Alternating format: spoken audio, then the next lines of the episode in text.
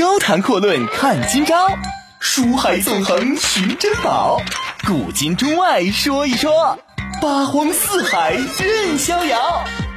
博南脱口秀就说不一样的事儿。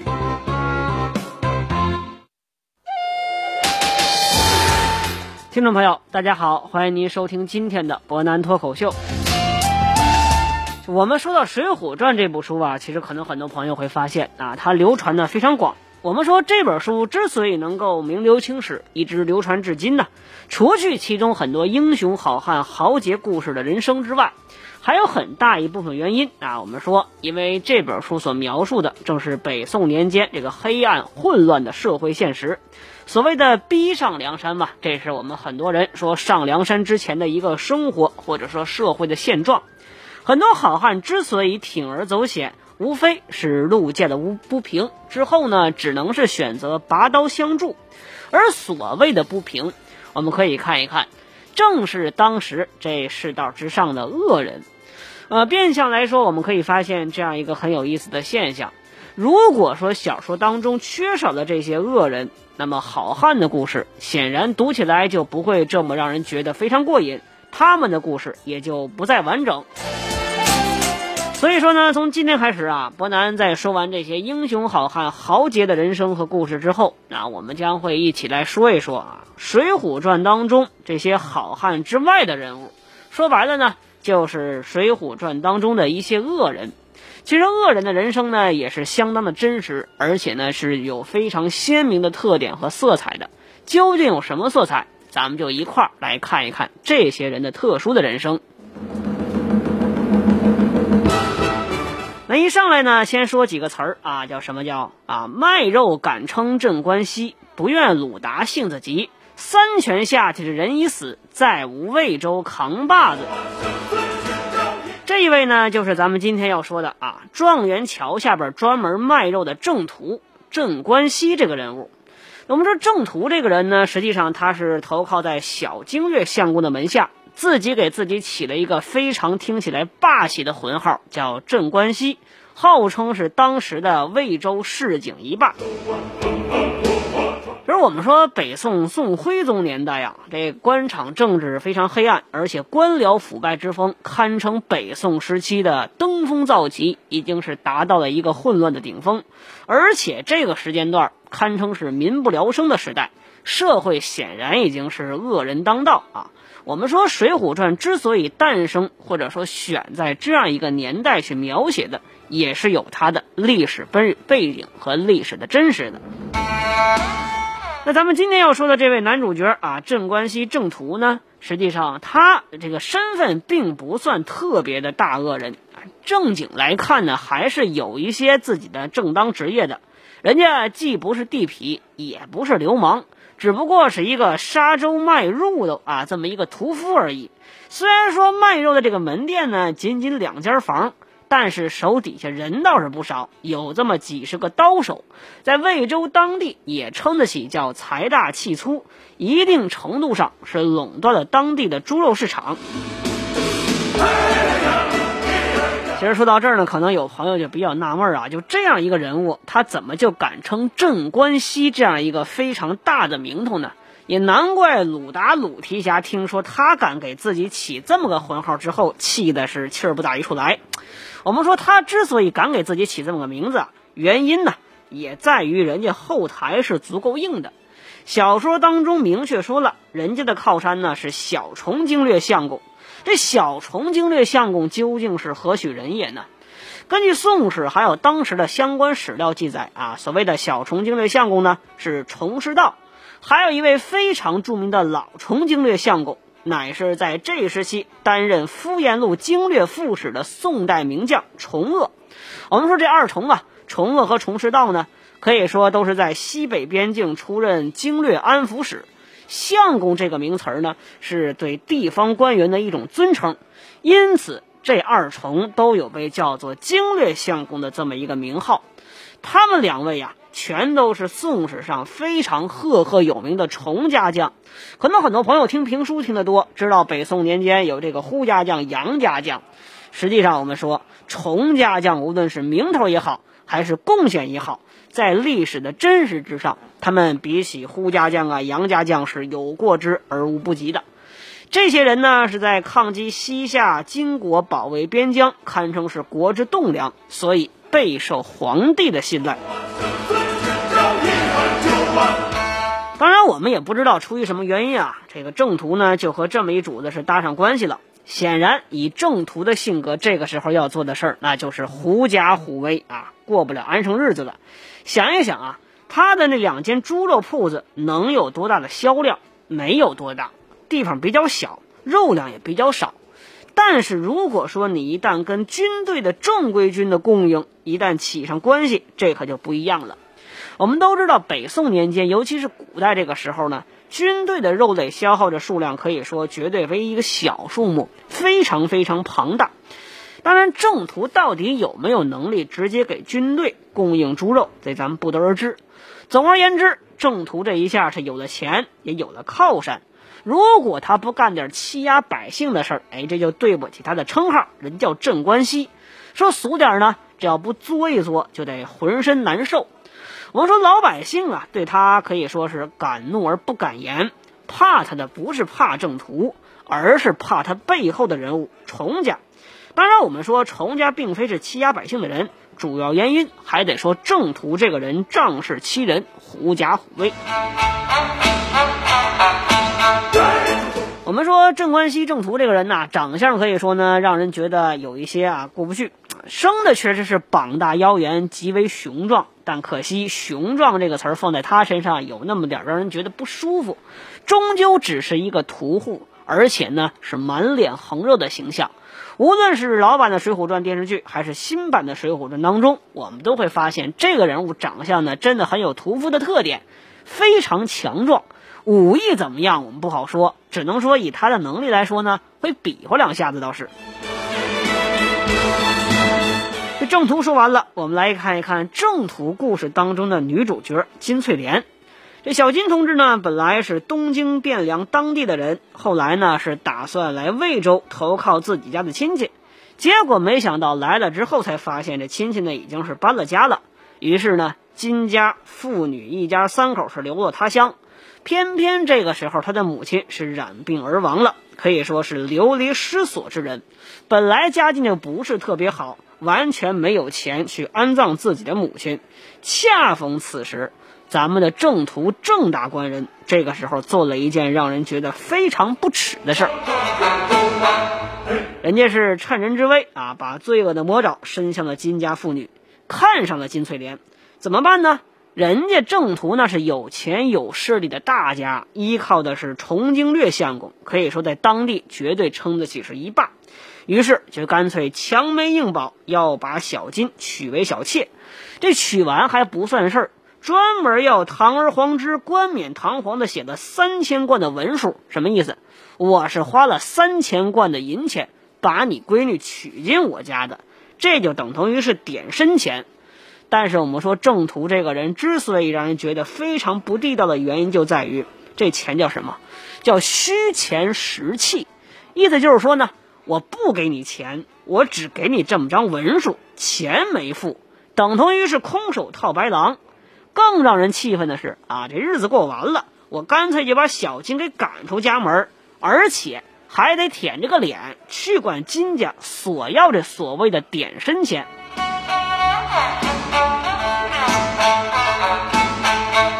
这有句俗话说的很有意思啊，这人要不要面皮就能做到天下无敌。那我们说这件事儿，郑屠做的确实让人觉得非常非常不舒服。但是我们说这天下偏偏就有些人路见不平拔刀相助，专打这世间不平之人啊。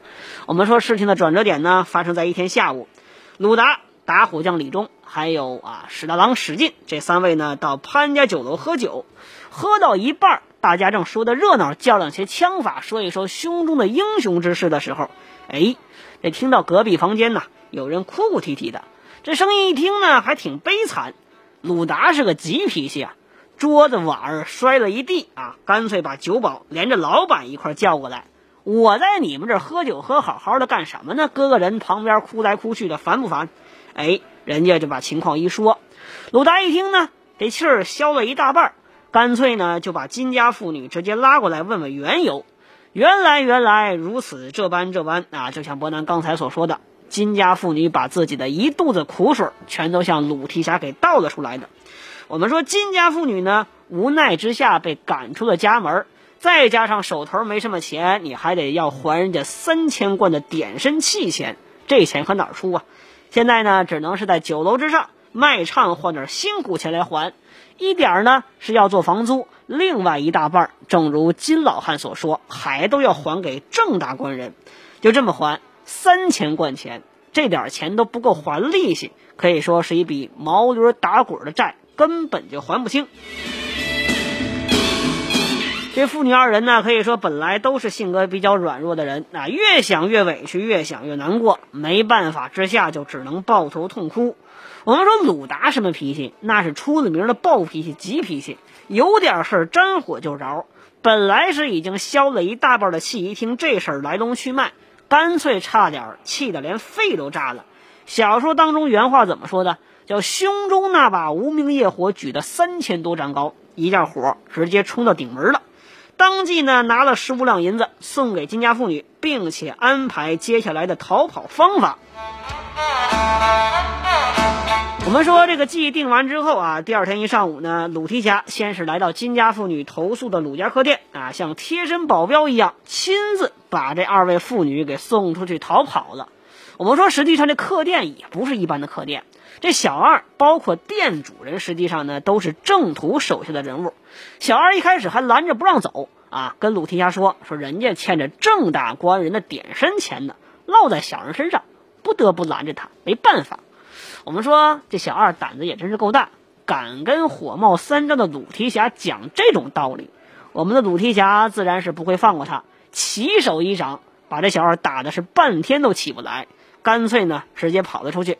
鲁达呢就此放走了金家妇女。随后鲁达知道，这个时候就得找这位传说中的镇关西镇大官人，好好的算一算这笔账了。我说鲁达随后来到位于正源啊这个状元桥底下的郑家猪肉专卖店。这个时候呢，猪肉摊儿之前因为来的比较早，没有什么客人，两副肉案还悬着三五片的猪肉，看来生意也不是特别好做。我们说正途百般无奈之下，正看着那几个刀手在那切肉呢。鲁达走到门口，直接喊了一嘴：“啊，正途！”这来人一看呢，原来是鲁提辖。这正途。只可以说，正途对鲁达相对来说还是比较尊重的，晃晃悠悠赶紧上去招呼几声啊，说鲁提家恕罪，安排手底下人拿来长凳，心想这位爷可怠慢不起，赶紧招呼招呼。我们说鲁达这个时候想了一个很有意思的事儿啊，为什么说鲁达这个人性格叫粗中有细呢？咱们得看一看这经过。人说了，今天呢，我是奉经略相爷的命啊，要十斤精肉。把它切的碎碎的，小说当中就切成臊子。这臊子是什么呢？可能很多朋友都吃过臊子面，肉条、肉末、肉丁这种形象叫做臊子。而且这十斤精肉啊，就是瘦肉，不能见到一丁点肥肉在上边。这郑屠一听，赶紧满口答应，我要要吩咐底下人去切。这鲁达就说了：“你干脆别让别人去切了，你自个儿亲手给我切。”这这郑屠一愣啊，反正也没多想。切点肉，难不成还会切死人不成？干脆我就去。我说当当当当当，这肉切了大半个时辰，累得跟孙子似的。好容易把肉切完了，精肉有荷叶包好了，赶紧问提辖，我派人给您送府上去。鲁达说：“宋神呢？不着急，这精的用完了吧？你再给我切十斤肥的，也给我切成碎碎的臊子，见不得一点精肉在上面。”我们说郑屠听到这儿，当场可以说有点发懵了。这瘦肉你拿回去包个饺子、下个馄饨什么的倒是有用啊，这十斤肥膘有什么用啊？这鲁达嚷嚷上了，这相公吩咐的事儿，我搁哪敢多问？要不你问问去。郑屠一听这话，那没得问呢，干脆就只好乖乖的切了十斤肥肉。我们说二十斤肉下去啊，这胳膊酸疼的显然不一般。当当当当，又过了半个多时辰。旁边切肉的小的也都吓傻了，远远的有想买肉的人也不敢上前儿。一看鲁提辖在这坐着啊，谁敢谁敢过来呀？这郑屠呢，费了半天劲，可算又切好了，赶紧用荷叶包好啊。提辖这肥的呢，咱也切好了，是不是连同精的一块给您送府上去啊？这鲁达就说啊，别送，还没完事儿呢。这那寸金软骨，再给我切十斤，老规矩，也给我切成碎碎的臊子，不要见一点肉在上边。我们说郑屠一听，这火立马就大了，心想你这累谁家傻小子呢？啊！郑屠当时可以说火跟鲁达一样，也是那把无名业火举得三千多丈高，直接喊了一句：“啊，你是来消遣我的吧？”这鲁达一听不装了，干脆我摊牌，今儿个我就是来消遣你的。随后拿手就抄起那两包碎肉，照着郑屠脸上摔过去。用小时候话来讲，那如同下了满天的一场肉雨，精的肥的全都有。我们说郑屠啊，虽然表面上对鲁达可以说恭恭敬敬，但显然他很有可能在心里边是有点瞧不起鲁达的。这个时候，郑屠号称镇关西呀，哪能受得起这种罪？人家直接怒目圆睁啊，活脱就像了一头发了疯的公牛，拿把剃肉尖刀冲出来就要跟鲁达拼命。这个时候，咱们都知道。一个是镇关西，一个是名震魏州的鲁提辖，二位都不好惹。这周围人一看，谁也不敢上前去劝，没办法，这热闹倒是起来了。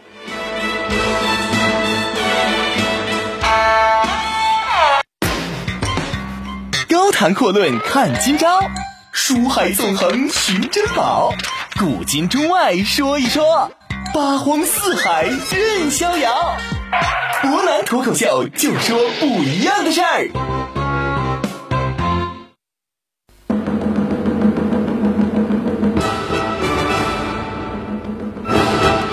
各位，欢迎回来！您现在正在收听的是博南脱口秀。我们说郑屠这个人呐，这个时候呢，可以说火冒三丈，拿着尖刀冲着鲁达冲过来了。这左手呢是准备直接抓鲁达领子，这右手准备一刀就把这个刀给他来一个白刀子进去，红刀子出来。人鲁达毕竟是见过的，人家军官上过战场，顺手就按住他左手，抬腿一脚直接踹在郑屠小腹之上。这郑屠呢哪经得起这么一下，直接躺倒在地。鲁达提脚就踩在郑屠的这胸口。那直接说一句，你有什么本事，敢称镇关西啊？其实我们说呀，这郑屠很可能他是一个没有多少文化的人。对于这种人，他自己到死可能也闹不清楚自己给自己这个名号到底几个意思。自从当上状元桥扛把子以来，我们说郑屠很有可能就有点飘。于是呢，他就想，这宋朝年代呀，哪个有头有面的人不得弄几个名气响亮点的称号？既然做了这一片的大哥，干脆呢，我就叫一个响亮点的名字，做个屠户叫郑屠，显然有点掉份儿。于是，最终镇关西这个名字在外边混迹江湖，听起来还算够响亮。白道黑道，你听着呢，得掂量掂量三分。哎，我们说这一下呢，很有可能他压根儿没想到，完全就会出这么一档子事儿。说鲁达这时候看郑屠呢，可能脑子一时半会儿没绕过弯来，更是恼怒，对着郑屠鼻子直接是正面一个直拳，打的郑屠那叫鼻血横飞，眼泪哗哗直流，当时就直接下来了。我们说这一仗打的叫什么？这叫武力值的绝对碾压啊！本来呢，郑屠想的很可能是一场对打，拿把刀给自己壮壮胆儿，完全现在就倒过来变成了一场单方面的屠杀。我们说郑屠被摁在地上啊，跟个什么什么形象似的，跟个出了窝的兔子似的，直接摁地上动也不能动，干脆把右手的这个剔骨尖刀也扔了。虽然说手上没法动，但是郑屠好歹是状元桥一带的扛把子呀，这面子不能丢，嘴上没嚷人，接着嚷嚷的打得好，打得好，哎。我们说郑屠这个人呢，本事没多大，活捉倒是有一手啊。鲁达这一听，你还叫好，好，我再给你来一下。这一次没对着鼻子，提起拳头对着眼眶就是一闷拳。我们说这一拳打的有多狠，正途的眼珠子差点给直接打出来。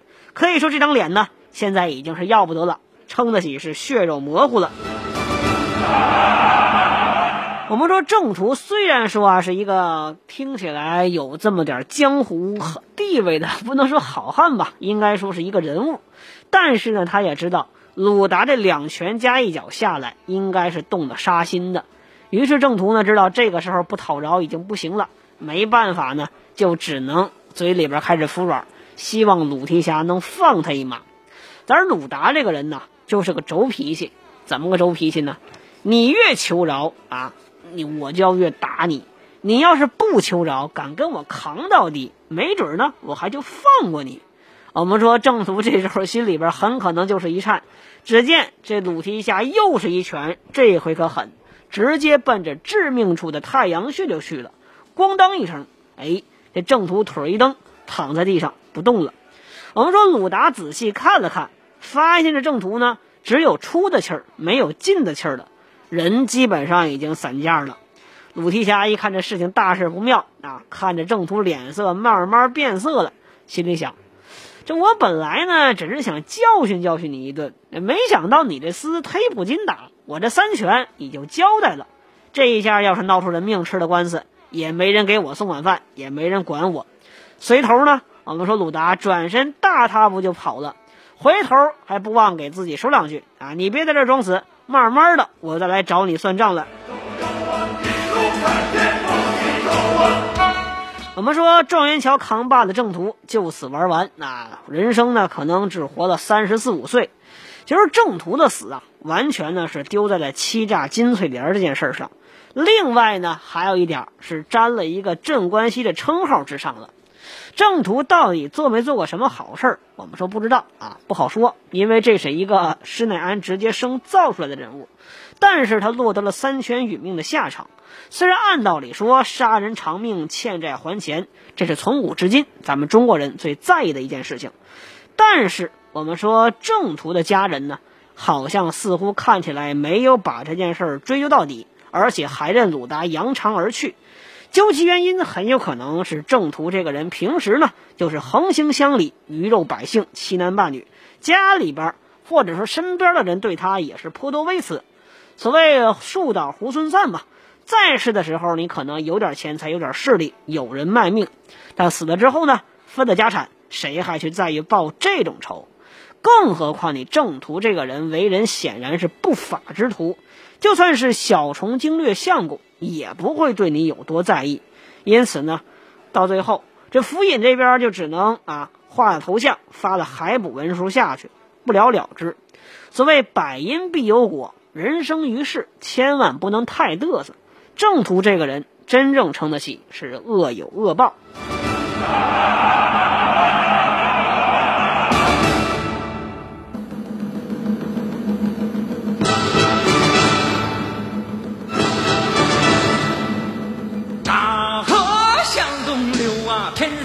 上的星参北斗啊，嘿，嘿，参北斗啊，生死只交一碗酒啊。说走咱就走啊，你有我有全都有啊，嘿，嘿，全都有啊，水里火里不回头啊。路见不平一声吼啊，该出手时就出手啊，风风火火闯九州啊，该出手时就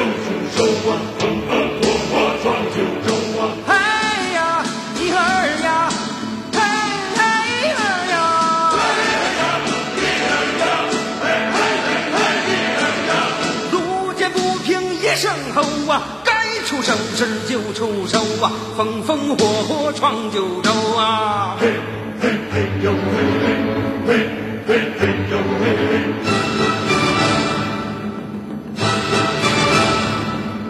大河向东流啊，天上的星星参北斗啊！嘿，嘿参北斗啊，不管贵贱一碗酒啊！说走咱就走啊，你有我有全都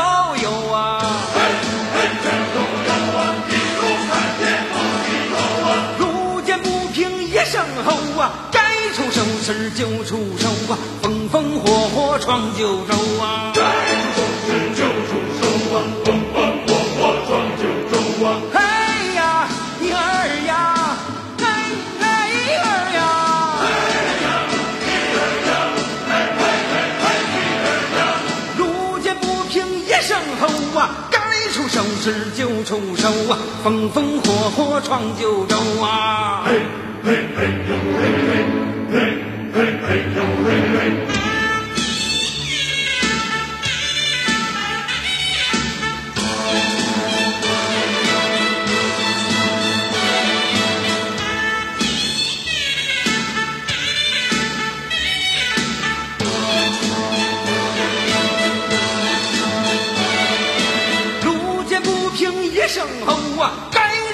出手时就出手啊，风风火火闯九州啊，该出手时就出手啊。